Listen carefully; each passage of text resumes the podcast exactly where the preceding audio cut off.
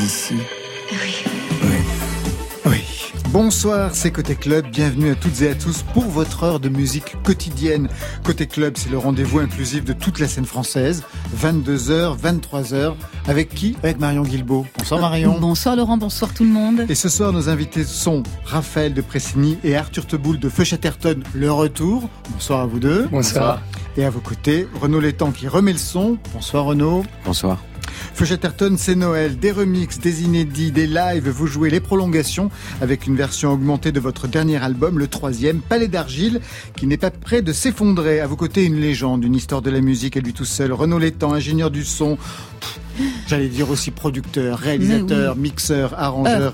Allez, un génie du son qui a travaillé et travaille pour Philippe Catherine Face. On compte aussi Mathieu Bogart, Jean-Louis Aubert, Souchon, Liane Lahavas et j'en passe. On va voir le parcours tout à l'heure. Marion C'est le retour de l'algorithme musical. Dites-moi ce que vous avez aimé et je vous dirai qui vous adorerait. Eh bien voilà, Côté Club, c'est ouvert entre vos oreilles. Côté Club, Laurent Goumard sur France Inter. Raphaël, Arthur de Feuchetterton, Renaud Létang. En préparant l'émission, je me suis demandé si vous vous connaissiez, j'imagine en tout cas de réputation, mais plus que ça. Non, c'est la première fois qu'on se rencontre. Ah, c'est la première fois que vous vous rencontrez. Ouais. moi, j'ai les, les souvenirs de les avoir croisés au studio Ferber parce que c'est là que je suis et ils sont venus faire un live ou un truc. Une session d'écoute, ouais, du deuxième album. Voilà, voilà, Passage, Donc je les ai, je les ai vus euh, dans l'entrée du studio, mais je n'ai pas osé leur dire bonjour. Il est comment ce studio, ce studio mythique, ah, parisien, ouais. On n'a jamais enregistré là-bas, faudrait qu'on essaye. Non, l'album a été. En tout cas, ça, ça, irait, ça, sincèrement, ça irait bien à votre style de musique. Bah, Parce que le son. Il y a une grande, il y a une grande salle. Il y a une grande salle et le, son est très mat. Et du coup, euh, pour les groupes de rock, c'est super. Ah. Parce que, voilà. Vous aviez enregistré le dernier album euh, à Bruxelles, ouais. ICP. Ouais. Pour quelle raison vous aviez choisi euh, bah, celui-ci? en, particulier pour ça, c'est vrai qu'on est un groupe de rock et on aime enregistrer en live, ce qui est aujourd'hui plutôt rare quand même dans la, dans, dans la musique. Donc il faut trouver des studios où il y a ces conditions réunies. Euh, pas trop cher aussi, parce qu'on aime passer du temps en studio. Et à Bruxelles, il y a des conditions super dans ce studio, en plus, qui a vu passer Bachoum, Christophe, et euh, qui est un endroit hyper sympa, avec du bon matériel, et de quoi enregistrer vraiment euh, en live, voix et euh, instruments, ce qui est pas si, si facile, en fait, si commun. Vous confirmez, Renaud Létang Ouais, ouais, tout à fait. En fait, ce qui est compliqué pour enregistrer de la musique rock, en fait, c'est ce qui est plus compliqué, je crois, parce que c'est des instruments acoustiques qui sont joués très fort, et du coup, l'acoustique de l'endroit euh, va jouer énormément sur le sur le résultat et la possibilité d'enregistrer live. Il faut avoir la possibilité de cloisonner chaque musicien de manière euh, euh, assez importante, mais que le link entre les instruments soit quand même agréable. D'où l'importance de l'acoustique de la pièce. Raphaël et Arthur, quand vous pensez Renaud Létang, vous pensez à des artistes précis, vous pensez à des albums, à des sons particuliers? Bah, Raphaël? Moi, enfin, tout le début de mon adolescence, c'était Emmanuel Chao, donc euh, il y, a, y, a, eu ça forcément, mais même Souchon quand j'étais enfant, donc euh, beaucoup. Et ouais, bah, après plus récemment, euh, ouais, le, le, dernier Face, je l'ai vraiment beaucoup écouté. Je, il y a des albums que j'ai écoutés, je ne savais même pas que c'est lui qui les avait réalisés, de Conan Mocassin. moi aussi, pareil. Et pour vous, Arthur Non, moi, c'est vrai que c'est les ouais, Souchon et Manu Chao. Aussi parce que, euh, en fait, avant d'être musicien, euh, c'est des métiers qu'on connaît mal, les métiers de réalisateur. C'est vraiment difficile d'expliquer euh, au public à quel point la place du réalisateur est importante dans la confection d'un album. Parce qu'un album, c'est des chansons, donc des compositions. Mais une chanson, elle peut avoir mille couleurs. Et la couleur, elle va vraiment être donnée par le, réalisateur, celui qui c'est à la fois de l'enregistrement, de la direction artistique, des choix de d'instrumentistes. Parfois, tiens, ce serait d'arrangement, une idée comme ça qui vient. Et donc, aujourd'hui, maintenant qu'on est musicien, on a vraiment l'habitude, nous, en tant que musiciens, de d'essayer de déceler la patte du réalisateur dans euh, l'enregistrement d'une chanson. Mais plus jeune, il y a des albums comme ça qui sont très très très très marqués dans leur couleur et leur production, et notamment les albums de Manu Chao et de Alain Souchon à l'époque déjà. Quoi. C'est des albums qui pour nous étaient des petites sphères. Et sauf qu'on avait effectivement aucune idée que ça pouvait être dû en partie euh, à, la, patte du réel. Renaud Létang. Euh, ouais, en fait, c'est très très bien expliqué. Euh, euh, mais peut-être pour faire encore un, un, truc un peu plus général, euh, c'est vraiment la même chose qu'un réalisateur de film.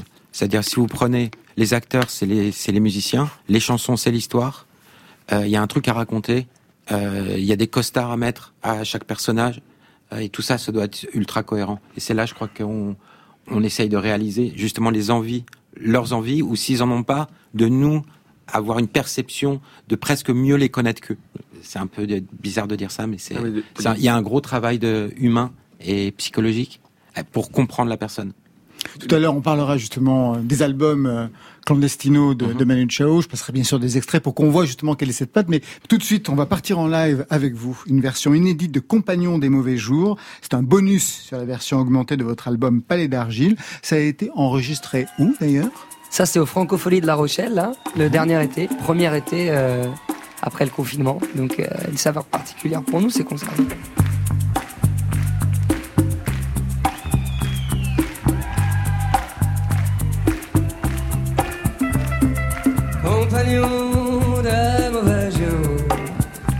Vous une bonne nuit. Et je m'en vais, la recette a été mauvaise. C'est encore une fois de ma faute. Tous les torts sont de mon côté. Alors je m'en vais, j'aurais dû les écouter. J'aurais dû jouer du caniche, c'est une musique qui plaît. Mais je n'en fait qu'à ma tête, et puis je me suis énervé.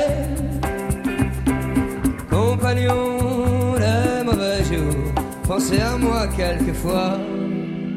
Plus tard, quand vous serez réveillé, pensez à celui qui joue du folk et du saumon fumé au bord de la mer. Les mauvais jours,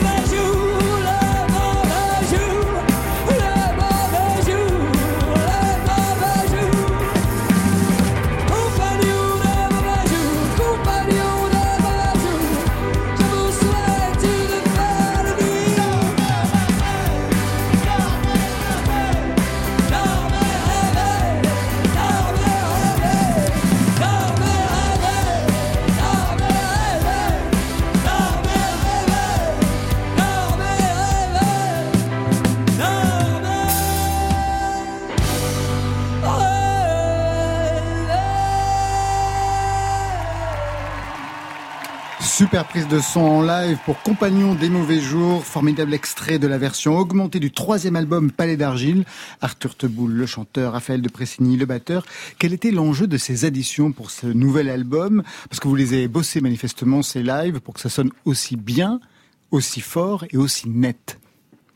En vrai, on est un, groupe de live. On est hyper content d'avoir réussi à faire un album studio à la hauteur de nos ambitions, parce qu'on trouve que Palais d'argile à ce, à ce niveau-là est, est, vraiment réussi et on est très heureux.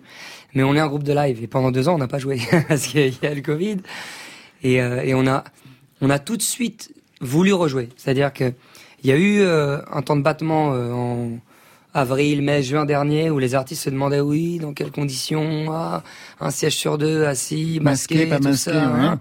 On a dit on y va, on s'en fout. Le premier concert qu'on a fait c'était dans la mairie d'Arras devant 80 personnes assises une place sur deux avec des masques. Mais les premiers applaudissements de ces 80 personnes, bah, je, peux vous dire qu'on s'en souvient. Et maintenant, il faut toujours garder à l'esprit parce que ça y est, on a repris la, tournée. Là, on est en pleine tournée. On a fait une trentaine de concerts depuis cet été. Il faut toujours garder à l'esprit cette chose-là que c'est, faut pas s'habituer. C'est rare et précieux et vraiment unique de pouvoir vivre ces moments-là. Donc c'était important pour nous de de remettre ça sur le sur le disque, quoi. Autre chose aussi, euh, c'est jamais évident en fait de mettre des lives sur un album. Ça peut sonner de façon quelquefois un peu, quelquefois même pénible. Là, comment vous avez bossé? Parce que c'est ça, c'est pas évident. Euh, Renaud Létang, vous qui êtes habitué à ce genre de, de production. De, de, de, vous voulez dire de, de produire un live Ouais, ouais, ouais, fait, ben, c'est, oui, ça demande une performance euh, euh du groupe euh, importante, quoi dans le cadre de Feu Chatterton, ça doit être évidemment le, les, encore un problème de repise, de trucs, le machin, la voix, sortir la voix, il y a trop de charlet dans la voix, le truc, c'est, extrêmement compliqué à, à mixer, mais c'est passionnant, parce qu'il y a une énergie, il y a un truc imparfait, pas pas imparfait, mais euh, qui a un son imparfait, et du coup on peut, euh, comme à chaque fois que c'est imparfait, on est obligé de trouver des trouvailles, et on arrive à faire des super sons. Raphaël Possini. Je pense que vu que l'album a été enregistré euh, live, même si le son est quand même assez différent de celui de l'album et que les morceaux suivent l'album, on les a pas intégrés dans l'album, euh, je pense qu'il y a une énergie commune avec une texture sonore différente. Donc euh, heureusement la prise de son à la base était plutôt bonne, donc euh, on, on l'a fait mixer, on, on, a fait un travail dessus, mais on n'a pas cherché à gommer la différence. Euh, on garde cette, ce bénéfice de l'énergie du live. Là on est sur la scène des Francopholies de La Rochelle, c'est notre premier morceau par exemple.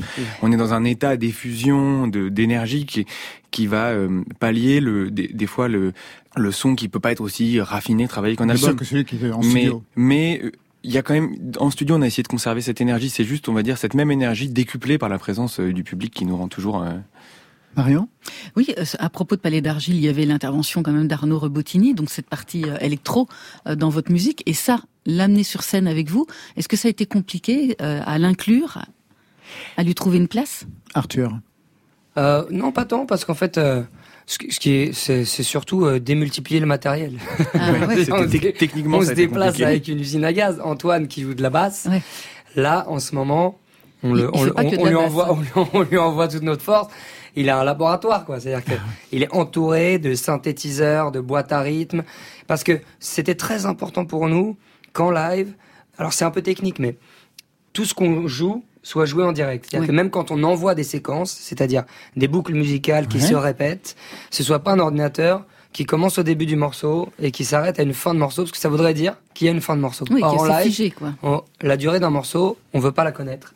Et donc, quand on envoie des boucles, ça passe par des machines analogiques, on envoie des séquences et tout, donc faut appuyer sur plein de boutons, régler encore ce qui rend la chose très vivante, mais aussi très hasardeuse.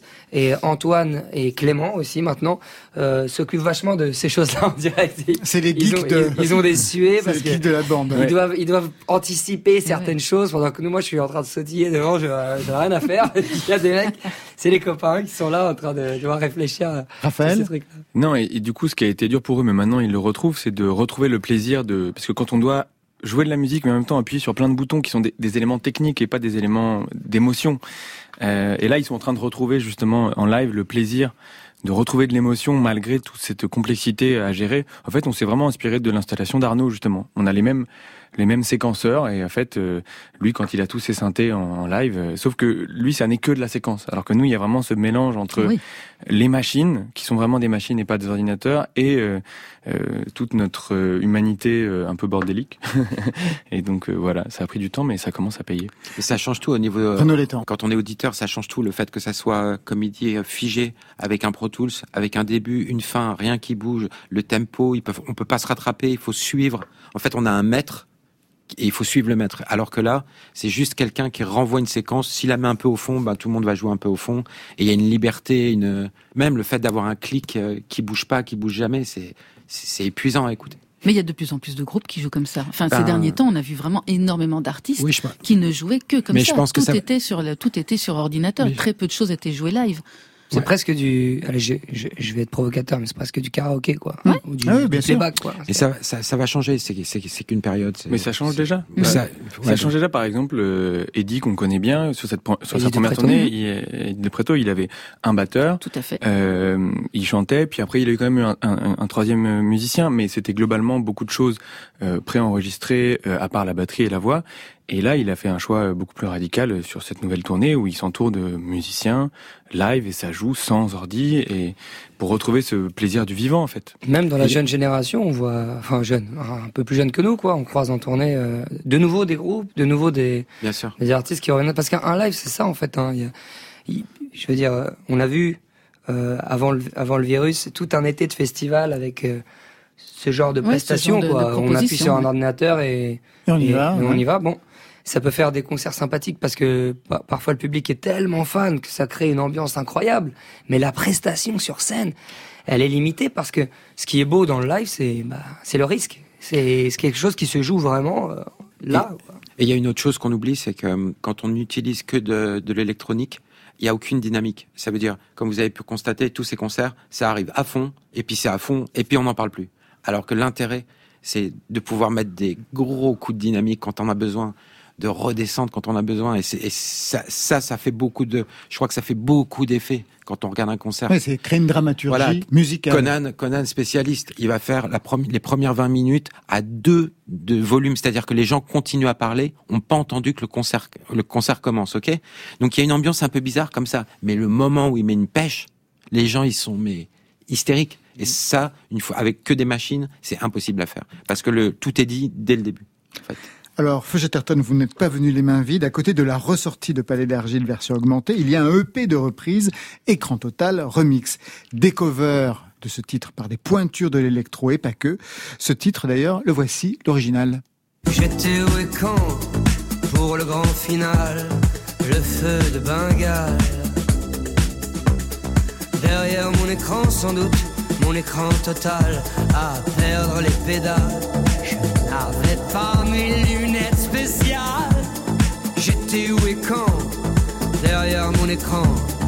Et je disais mal.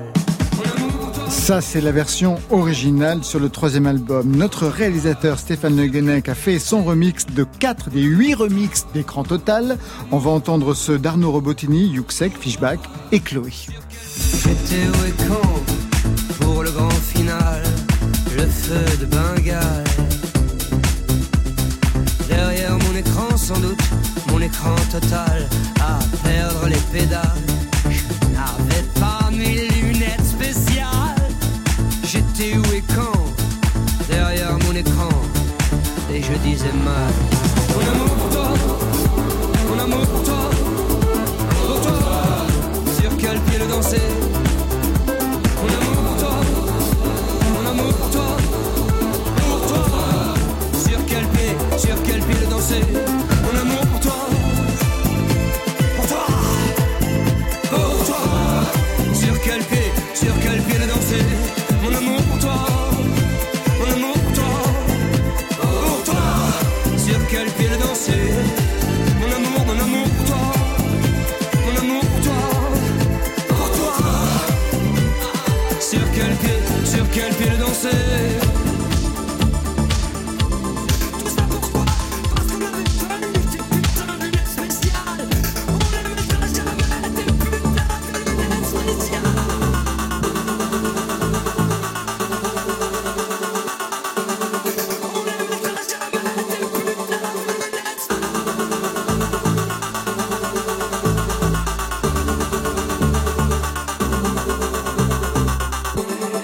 Il aurait pu y avoir ce remix de tous les remix à l'intérieur. Donc là, on vient d'entendre juste Chloé avant Fishback, on remonte encore Yuxek et on a débuté par Arnaud Robotini. Pourquoi ce titre-là précisément dans cet album qui en compte 13 Pourquoi ils ont pris ce titre-là? Ça, c'est sous notre impulsion. J'imagine bien. bah parce que c'est le, le, titre, euh, c'est le titre de l'album qu'on, depuis le départ, on imagine le plus club. Euh, qui est à la fois euh, un des propos les plus caustiques du disque et à la fois la chanson la plus dansante. Et on aimait vraiment ce, cet équilibre. Donc on fantasmait depuis, euh, depuis très longtemps l'idée que les gens dansent comme des dingues sur un titre euh, aussi, aussi on va dire, insurrectionnel, aussi critique. Quoi. Et J'imagine qu'en concert, il marche formidablement bien aussi, non? Ah, c'est jouissif. c'est ça, Raphaël? C'est un des points, des moments forts du concert? Oui, ça fait partie vraiment des, des, moments forts du concert parce qu'il y a vraiment cette euh, juxtaposition de ce côté club et dansant. Euh, qu'on a dans quelques morceaux mais pas dans tous. Et la folie que, prend Arthur dans le deuxième couplet quand il harangue la foule et qu'il crie je pense que ça met les, les gens dans un état d'hystérie assez euh, mais même nous sur scène à ce moment là il, y a, il se passe quelque chose de, de complètement enflammé et, et pour revenir sur le choix du morceau, je pense que en tant que morceau justement club et dansant, c'est un morceau dont on a, on a eu beaucoup de versions en fait, d'arrangements différents. Et parce que cette musique-là, euh, le propos était là dès le début, euh, le, texte d'Arthur, et du coup il y avait plein de manières différentes de le faire. On a fini par en choisir une sur l'album, et je pense qu'en proposant à tous ces gens de faire des remixes, ça nous a aussi permis peut-être d'assouvir tous les fantasmes des différents arrangements qu'auraient pu, un peu comme euh, les couvertures auxquelles vous aurez pu échapper, euh, auxquelles vous avez échappé à la fin de Charlie. et bah il y, a, un peu ça aussi dans, dans le plaisir de faire remixer ce titre. Feuchet vous restez avec nous. On a rendez-vous dans quelques instants avec Marion Guilbault, avec Renaud Létang. D'ailleurs, Renaud, on vous écoute tout de suite. On écoute votre choix playlist France Inter. Vous avez choisi Malik Judy, un extrait de son album 3 que vous avez réalisé. Peut-être un mot sur, sur ce choix dans la playlist de France Inter. Bah, c'est un choix euh, hyper euh, hyper nul en fait. hyper affectif. Voilà, hyper affectif, euh, hyper personnel, hyper hyper égoïste.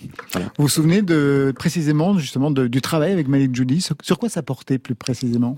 Alors ça a porté sur beaucoup sur arriver à ce qu'il assume sa voix, que sa voix soit beaucoup plus chaleureuse devant, profiter des textes et après, on a poussé toute une partie de production qui voulait vraiment, euh, vraiment arriver à pousser, qui est la partie groove. Vraiment, on a vraiment essayé de, dans le côté très simple, mais d'aller loin dans ce, dans cet esthétisme. Et ça donne quoi? Vertige.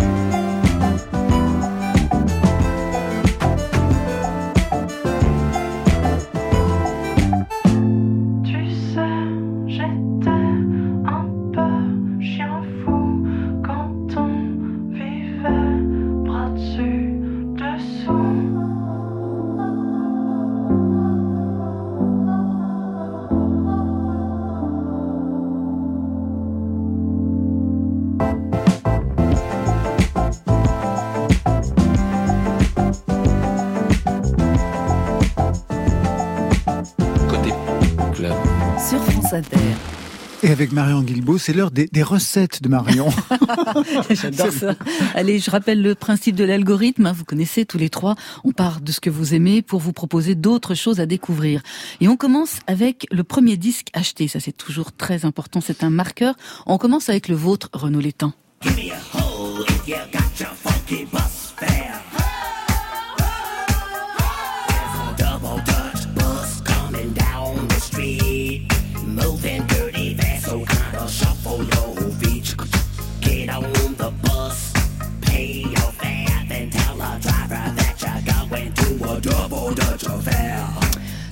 Smith Double Dutch Bus 1980.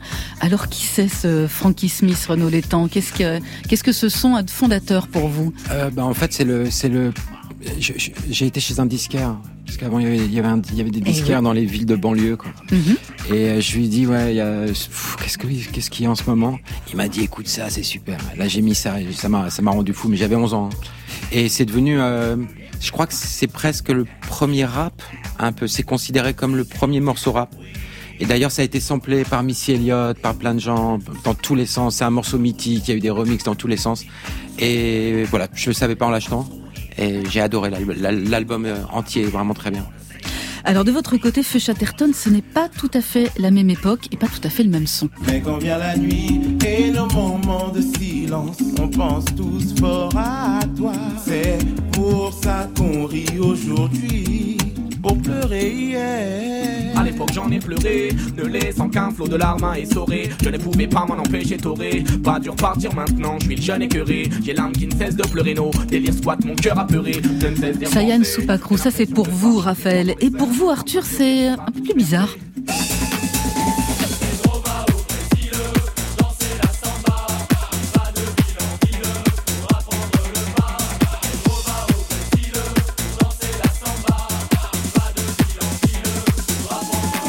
Vous aviez quel âge bah, ça vous c'est euh, Hit Machine volume 2. C'est ce que vous m'avez dit. Vous m'avez dit le premier disque que vous avez acheté. il y avait Wes. Il y avait Will Smith, il y avait, Menelik, Doc Gineco, Patricia Cass on est en 1997 hein, quand même. Hein. Bah, j'avais 10 ans. Vous bah alors tout ce que j'ai acheté tout seul. Et vous l'aviez acheté pour, quel, pour quel titre alors? Euh, bah, Maintenant je me souviens plus, il était dans ce disque, mais j'avais acheté pour euh, Freed from Desire de Gala. Euh, non, alors je crois pas qu'il était. Peut-être qu'il était dans le Machine Volume 1, ah, mais à l'époque on allait chez le marchand de journaux. Ouais. Il y avait le, fascicule et puis le disque. Ouais. Et avant j'écoutais la musique de mes parents que j'aimais beaucoup. Mais je me souviens de ce, ce jour-là comme peut-être Peut-être comme toi, quand t'as acheté ce disque chez le disquaire, c'est d'indépendance. Euh, maintenant, j'achète mon disque et c'est moi, je vais l'écouter. C'est ouais, une sorte de liberté. Alors bon, la liberté de Pedro va au Brésil, mais euh, je veux dire, il y avait quand même des titres très émouvants euh, à cette époque-là. Moi, j'aimais Alan et Madi, c'était mortel. La Pata Pata, euh, et puis Gala, franchement Gala. Et eh ouais, bien sûr, bien sûr. Sayan Soupacrou, 1999, Raphaël, c'est leur premier album. Vous faites déjà de la musique vous à cette époque-là? Euh, Pas du tout. Non. en fait, moi j'ai grandi en banlieue et effectivement, alors mes parents écoutaient plutôt du rock, la world, du classique, un truc comme ça, et, et mes potes écoutaient que du rap. Et quand l'album du Cyan sort, un pote m'offre juste le single d'Angela. Et genre, le lendemain, j'ai demandé à ma mère, maman, on peut aller acheter des Et genre, j'avais un peu d'argent de poche et je suis allé m'acheter l'album KLR. Et c'est marrant parce que rétrospectivement, quand on me demande qu'est-ce qu'il en reste, déjà c'est un collectif. Et le texte est très important. Mhm. Alors effectivement, euh, euh, musicalement, enfin il y a des trucs très très bons musicalement parce que leurs jeux de chœur sont assez incroyables. C'est pas forcément une direction que j'ai gardée dans mes pratiques, mais euh, c'est un groupe centré autour du sens et du texte et du collectif. Et mine de rien, je pense que ça a joué. pour faire Chatterton aujourd'hui. Alors on va passer ensuite à votre idole absolue. Pour vous, Renaud Létang, ça se passe aux États-Unis dans les années 70 avec...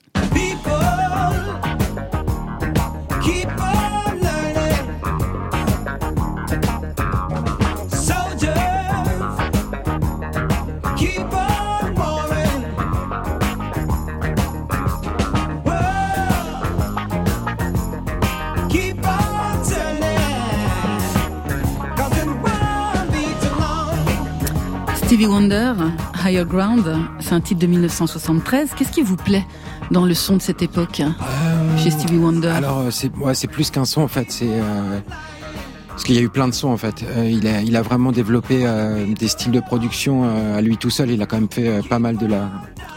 Il a exploré l'électro, il a exploré le fait de, de travailler avec des overdubs. C'était le premier à faire. Ok, je vais jouer la batterie et puis après je vais rajouter une ride, puis après je vais mettre des tomes par-dessus. Donc il y a un truc de non-musicien qui est incohérent et qui a un peu bossé comme de l'électro dès le départ. Et puis après c'est sans parler euh, du songwriting qui est un songwriting de malade. Euh, vocalement, enfin c'est pas trop l'époque, quelles que soient les époques. Enfin je veux dire c'est plus euh, ce gars c'est juste musique. Il y a pas il n'y a pas d'époque, il y a pas de, c'est encore ultra moderne. Enfin, quand quand j'entends ça, ça si quelqu'un faisait ce morceau-là aujourd'hui, on, crée, on créerait au génie. C'est sûr. Un son un peu plus grave pour vous, Raphaël, avec cette voix. Sur la haute, je suis mon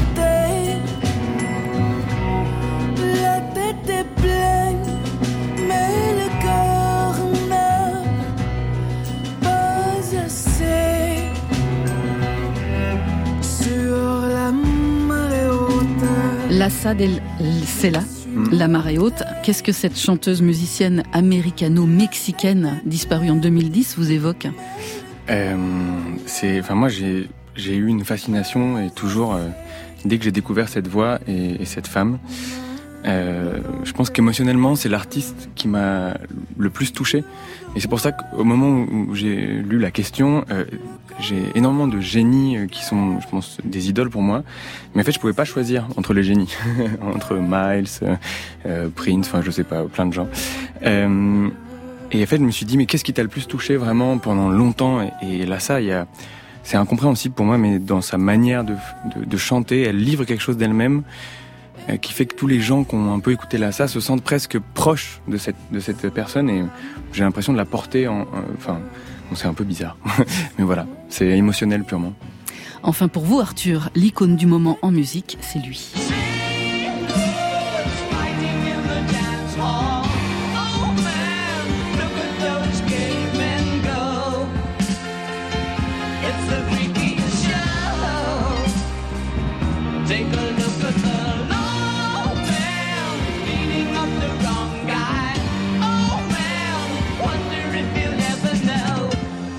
David Bowie, j'ai dit icône du moment, Arthur, parce qu'il paraît que c'est changeant. Ouais, c'est un peu comme Raphaël, j'imagine, je sais pas, il y a une semaine, j'aurais peut-être dit Chet Baker, celle d'avant euh, Bob Marley. Mais là, euh, récemment, je regardais un, live de David Bowie qui chante The Man Who Sold the World avec euh, en arrière-plan Klaus Nomi, habillé dans un style de cabaret rétro-futuriste.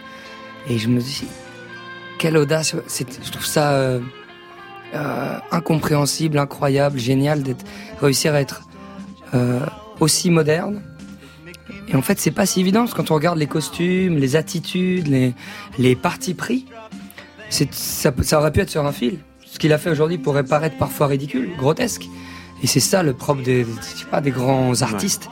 De aujourd'hui encore, c'est merveilleux, c'est sublime, c'est contemporain, c'est d'avant-garde, c'est précis, c'est racé. Et voilà, je, je, je sens, sais pas pourquoi, on le sent tous avec les grands génies musiciens, une intimité. On parlait Raphaël, c'est pour ça qu'on les aime. Mais aussi, je sais pas comment dire, cette tension permanente entre le, le, l'esprit et, la chair, l'intellect et le, viscéral. Moi, c'est des choses qui me fascinent, c'est les, plus grands artistes, mais je trouve que chez Bowie, c'est quintessentiel. Alors avec toutes ces informations, l'algorithme a mouliné et voilà ce qu'il en sort, parce que d'un côté, euh, le vôtre, Renaud il se dessine une playlist un peu monomaniaque, hein, orientée soul, funk, R&B. Une chose est sûre pour vous, il faut que ça groove. Du côté de Feu Chatterton, quelque chose de plus éclaté. On trouve du hip-hop, de la drama queen, de la pop anglo-saxonne. Alors finalement, pour vous réunir, j'ai pensé à quelqu'un qui pratique le grand écart sonique, avec un sens certain de la rythmique, de la dynamique. Cette personne, c'est Antoine Harris Pourou, alias Golden Bug, un producteur remixeur français. Il est exilé à Barcelone. C'est un adepte de la serendipité musicale, quelqu'un qui cherche donc. Il est aussi sculpteur, patron de label, et on l'avait repéré au printemps dernier avec une variation autour de la guitare fuzz de Lionel Liminianas. Et son nouveau titre sonne comme un clin d'œil à la scène avant-gardiste japonaise des années 70. Il y a des instruments traditionnels, il y a des guitares tranchantes, des grooves psychédéliques. C'est un peu comme si on se collait un kaléidoscope à l'oreille.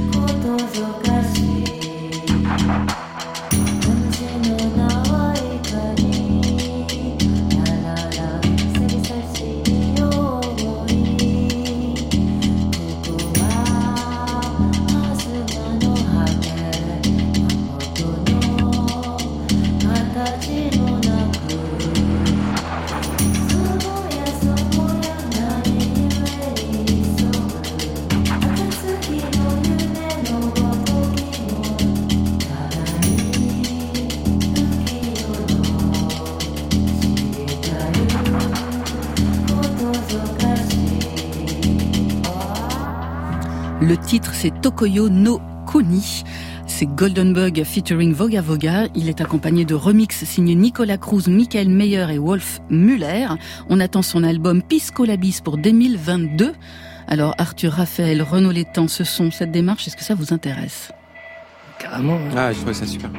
Ah, adopté ah, Complètement adopté. L'algo a marché. Je, je, vous me noterez le, nom pour la fin parce que là. Curiosité attisée. Je vous fais une, une ordonnance en partant. Ah ouais, avec grand plaisir. Alors c'est à votre tour, Raphaël de Pressigny, de jouer les programmateurs. Après Malik Judy pour Renaud Létang, vous avez choisi dans la playlist de France Inter Delgrès. Alors un mot pour justifier ce choix s'il le fallait.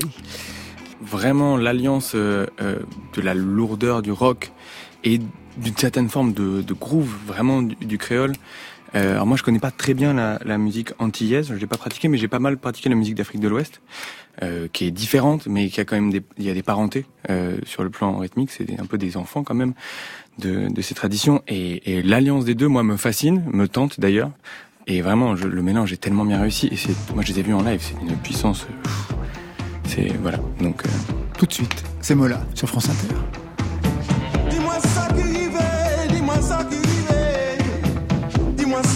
Ça qui passait, dis-moi ça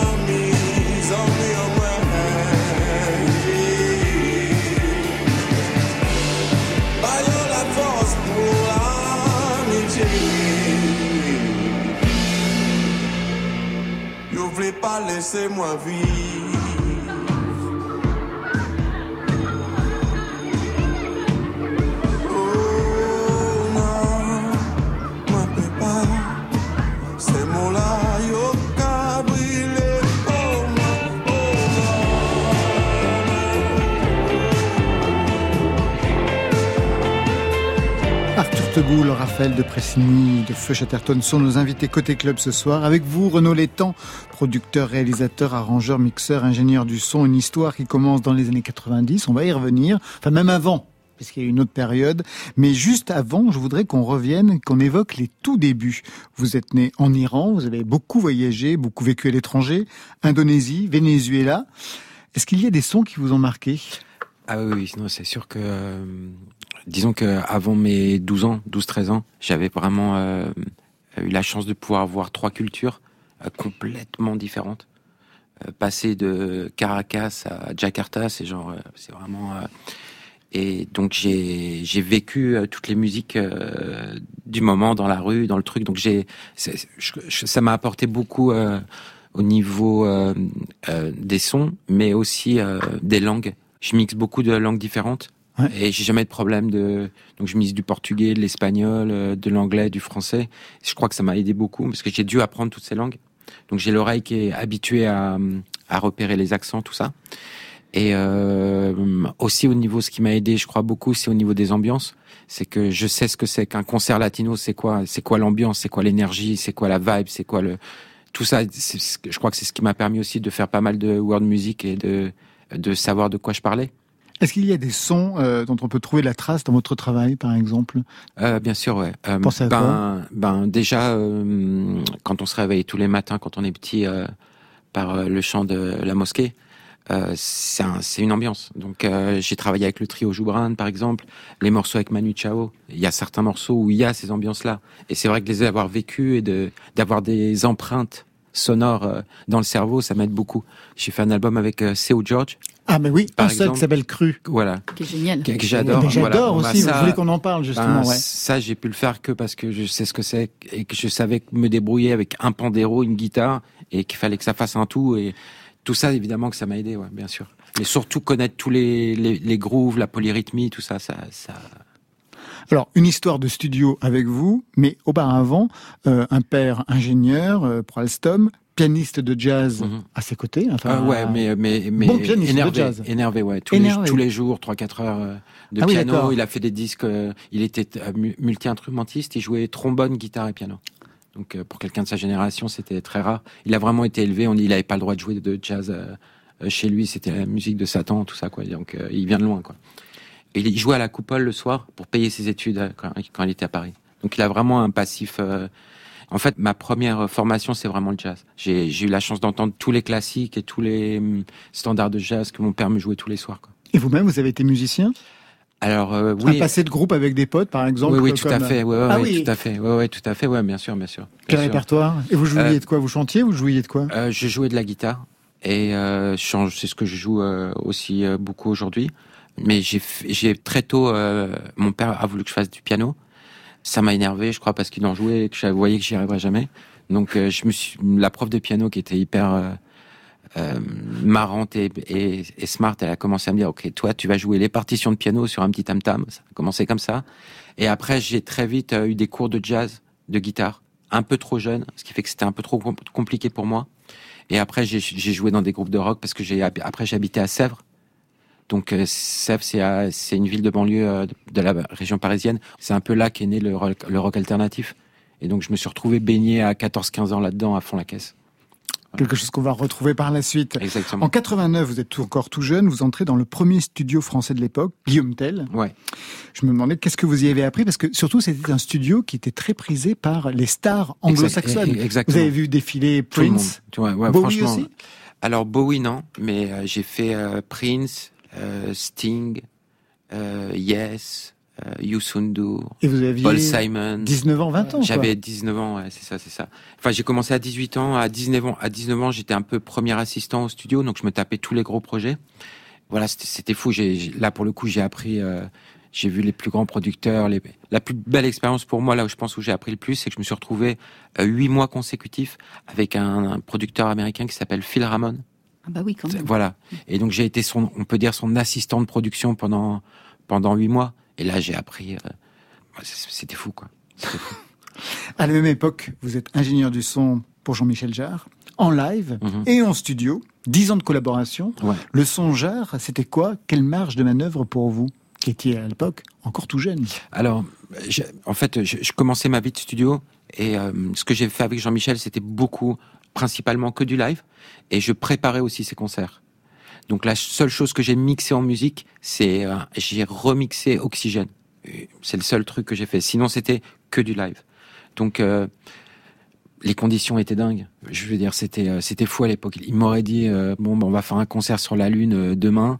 Franchement, je l'aurais cru. J'ai vécu des trucs pas possibles, vraiment. J'ai fait, on a fait les concerts des 800 ans de la ville de Moscou avec Boris Eltsine euh, à l'époque était président. C'est, j'ai vu des réunions, des trucs. Enfin, il a, c'est un homme qui a un, tel pouvoir de persuasion qu'il arrive à faire des trucs, mais incroyables. Le truc le plus incroyable qui vient à l'esprit, c'est quoi? Euh, Le plus incroyable. Oui, parce qu'il faut être à la fois diplomate, pas simplement musicien, diplomate, Bien sûr, non, mais là, politique. Ah oui, oui, là c'est fou. Ben, je me souviens d'un jour, on était, euh, on était justement, c'était pour ce concert à Moscou, et on était dans une réunion un peu des chefs donc euh, moi j'étais le chef du son, donc j'étais là. Il y avait le chef de la sécurité, l'armée, Jarre, machin, le truc. Et Jarre dit euh, à tout le monde, bon, ça serait peut-être bien de prévoir un concert euh, supplémentaire. C'était au mois d'octobre, Moscou, bon, il faisait pas beau, et il dit peut-être que c'est bien. Et il y a un, général qui lui dit, ah non, non, mais est-ce que vous avez déjà vu un, un défilé de l'armée rouge sous la pluie? Et j'arrive, fait bon, on arrête de rigoler, c'est quoi votre truc? Et là, il prend un coup de coude de l'interprète. On sort et l'interprète nous dit non, mais ils savent faire la pluie et le beau temps. Et là, du coup, le lendemain matin, non mais c'est véridique. non mais c'est véridique. C'est non, non mais de la météo. Non non mais c'est fou. Et donc le soir, on fait notre répète et tout ça. Et tout d'un coup, on voit là-haut, on entend des hélicoptères. Et ils pétaradent des trucs comme des petits trucs euh, de feu d'artifice, mais pas très gros comme ça. Et en fait, c'est du nitrate d'argent, je crois. Et ça pousse les molécules d'eau. Le lendemain matin, tout Moscou, ciel bleu, tout autour, tout autour cramé. Voilà, donc c'est ça. Ça c'est quand même merveilleux. c'est des choses comme ça. Je vous vois Arthur et, Raphaël quand même abasourdis par par ce genre d'histoire. Faire la pluie et le beau temps, quoi. C'est vraiment ça. J'en ai d'autres, hein, mais celle-là, elle était, elle était. Alors, bien sûr, Renaud Létang, c'est tout un parcours. On a cherché quelques titres associés à ce parcours. Le plus évident, vous, l'avez, vous en avez parlé tout à l'heure, c'est Alain Souchon avec ben, ce tube. Foule sentimentale,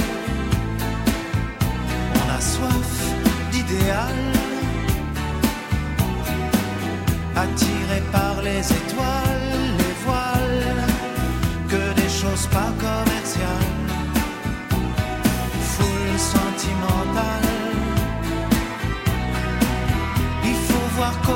Je vois les défauts et je vois aussi par contre ce qui était fun.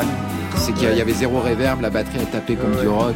J'étais vénère comme tout, j'étais jeune quoi, j'avais parti un an, je voulais pas Vous êtes en train de commenter donc euh, votre premier enregistrement Votre premier mixage, c'est ça C'est ça. Sur Full Sentimental, ouais. Souchon Ouais, exactement.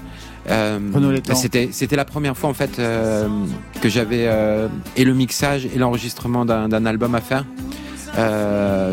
donc je sais même pas quoi dire tellement c'est une chance hallucinante. En fait, ce qui s'est passé, c'est que je travaillais avec Michel Curio. Et je faisais des pubs la semaine. Donc on avait fait une pub dans la dans, la semaine, une pour Renault, il y avait 40 cordes. Le lendemain c'était de la vielle. le jour d'après il fallait faire une copie de Massive Attack ok. Et, et, à, la Pour fin, la pub. voilà, le monde magique de la pub. Exactement. Et à la fin, à la fin de la semaine, il me dit ouais Renaud, euh, ce serait peut-être pas mal que tu auditionnes euh, pour l'album d'Alain parce qu'on cherche des ingénieurs du son. Et puis c'est venu comme ça. Et euh, voilà, j'ai même pas fait d'audition. Je me suis retrouvé là le premier jour. Je me suis retrouvé à la console. Euh, Alain arrive à ce moment-là. Alain Souchon. Voilà, me regarde, me dit, mais me demande où est l'ingénieur du son, évidemment, parce que j'avais j'avais l'air d'un enfant. Et donc je lui dis, ben, je crois, c'est moi. Il est parti de l'autre côté voir Michel Curio, qui était le réalisateur de l'album, qui a dit non mais c'est pas possible, je peux pas travailler avec mon fils, ça, ça va pas être possible. non mais vraiment, hein, c'est très très mal passé au départ. Et à la fin de la journée, c'était évidemment oublié. Et puis ça c'est après. Bah, c'est comme c'est comme un, un, oncle chéri euh, Alain pour moi. J'ai fait euh, sept albums avec lui ou je sais plus combien six ou j'en sais rien. Vous aviez déjà votre style à l'époque ou il a fallu le trouver? Euh, non, je dirais pas que j'avais mon style, mais j'avais le style de quelqu'un qui faisait quelque chose de frais parce que j'étais frais. Mais du style, je crois pas, non. Deuxième extrait, vous en avez parlé aussi tout à l'heure, Raphaël et Arthur, bien sûr, c'est l'album Clandestino de Manu Chao. Solo voy con mi pena, sola va mi condena, correre mi destino para burlar la ley, perdido nel corazón.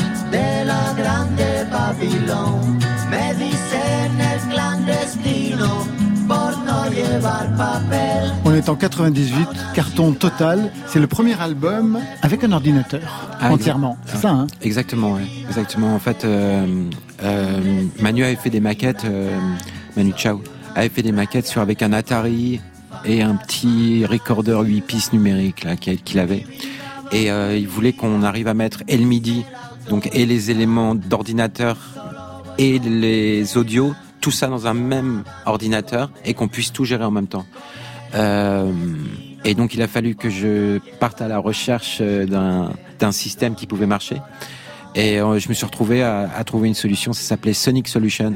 C'était euh, Pro Tools existait déjà, donc c'est le nouveau standard d'aujourd'hui, mais il n'avait pas les fonctions de MIDI, on pouvait pas mettre le MIDI avec et tout ça. Donc je m'en suis retrouvé à bosser là-dessus, et ça a été pour moi, pour le coup, euh, je peux pas dire le contraire que Manu, il m'a, il m'a sorti de, de mon petit confort.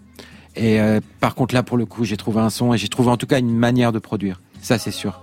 Euh, je suis passé de Jean-Michel Jarre à Alain Souchon, avec Alain Souchon, je sais pas qui à l'époque je faisais, euh, euh mais c'était, on avait des moyens, des beaux studios, euh, de l'argent, du temps, des beaux micros et tout ça. Et là, je me suis retrouvé dans une cave avec un micro pourri, une guitare pourrie, une basse pourrie et une boîte à rythme pourrie. Et voilà, et c'est tout. Et ça m'a complètement, ça a été dur au début, parce que j'avais l'impression que j'avais pas mes outils, que j'y arriverais pas, que c'était l'enfer, que j'entendais rien, que j'étais perdu. Et ça m'a complètement obligé à repenser toute la musique autrement.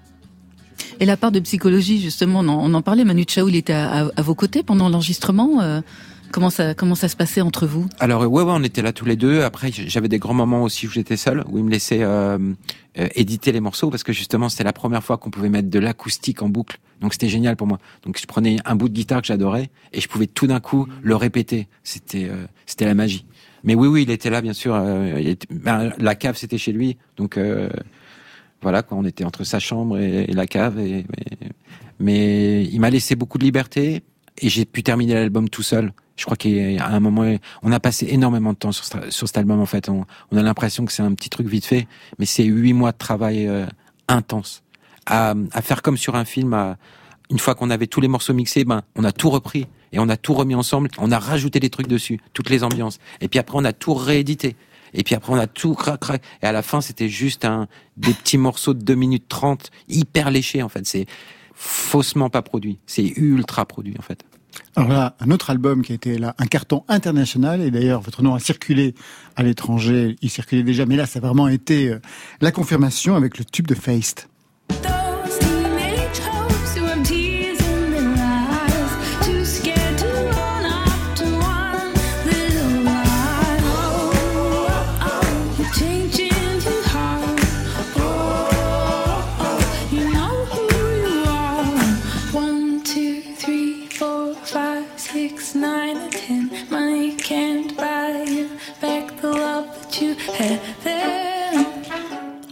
Enregistrement, mixage avec Gonzalez. Hein, une collaboration avec Gonzalez pour vous, Renaud Létang.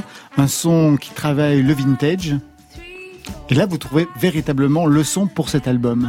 Ouais, alors euh, en fait, euh, on avait déjà travaillé avec Gonzalez. C'est nous qui avions fait l'album d'avant.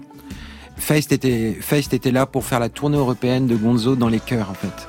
Et il me dit ouais, j'ai une copine, elle chante super tu voudrais pas commencer Donc, euh, ok, et on a fait ce premier album Let It Die, mais qui nous ressemblait beaucoup à Gonzo et à moi. En fait, on a fait notre album, avec elle, avec Face, qui était, euh, c'était l'album rêvé qu'on avait pour Face en fait.